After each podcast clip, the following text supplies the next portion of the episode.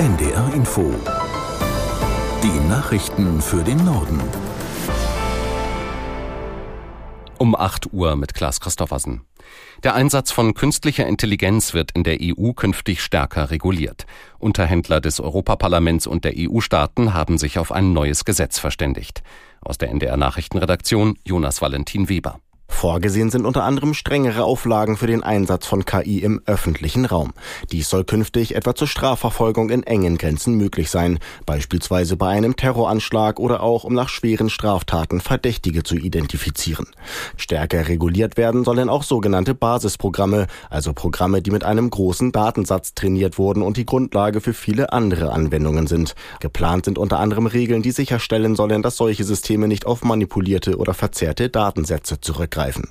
Laut EU-Binnenmarktkommissar Breton handelt es sich um das weltweit erste Gesetz zur Nutzung von KI.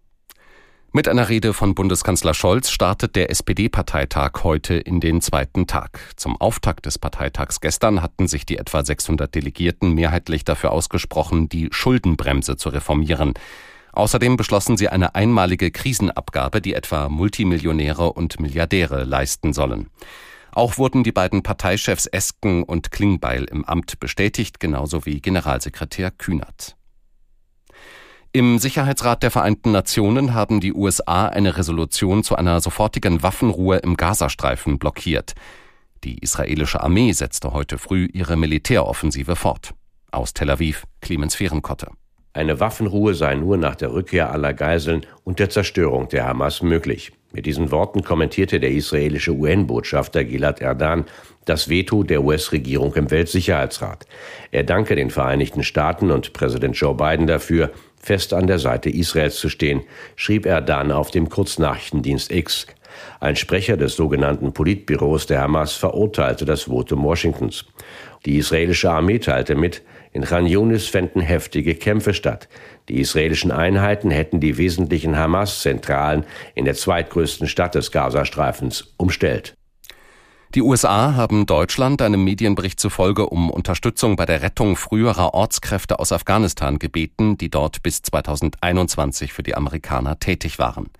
Das US-Außenministerium wolle tausende Afghanen mit Charterflügen aus Kabul zum US-Luftwaffenstützpunkt Rammstein in Rheinland-Pfalz bringen, berichtet das Magazin Der Spiegel. Aus der NDR Nachrichtenredaktion Peter Eichenberg. Die früheren Ortskräfte sollen demnach in einer US-Kaserne in Kaiserslautern untergebracht werden. Das Generalkonsulat in Frankfurt stelle dann Visa für die Weiterreise in die Vereinigten Staaten aus, heißt es in dem Bericht.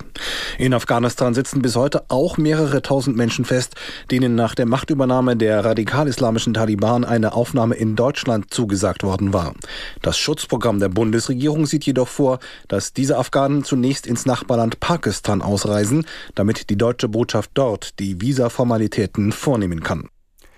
Im Freitagsspiel der Fußball-Bundesliga hat die TSG Hoffenheim gegen den VfL Bochum mit 3 zu 1 gewonnen. Hoffenheim bleibt damit in der Tabelle auf Platz 6, Bochum ist Zwölfter. In der zweiten Liga spielten Hannover gegen Karlsruhe 2 zu 2 und Wien Wiesbaden gegen Braunschweig 1 zu 3. Das waren die Nachrichten.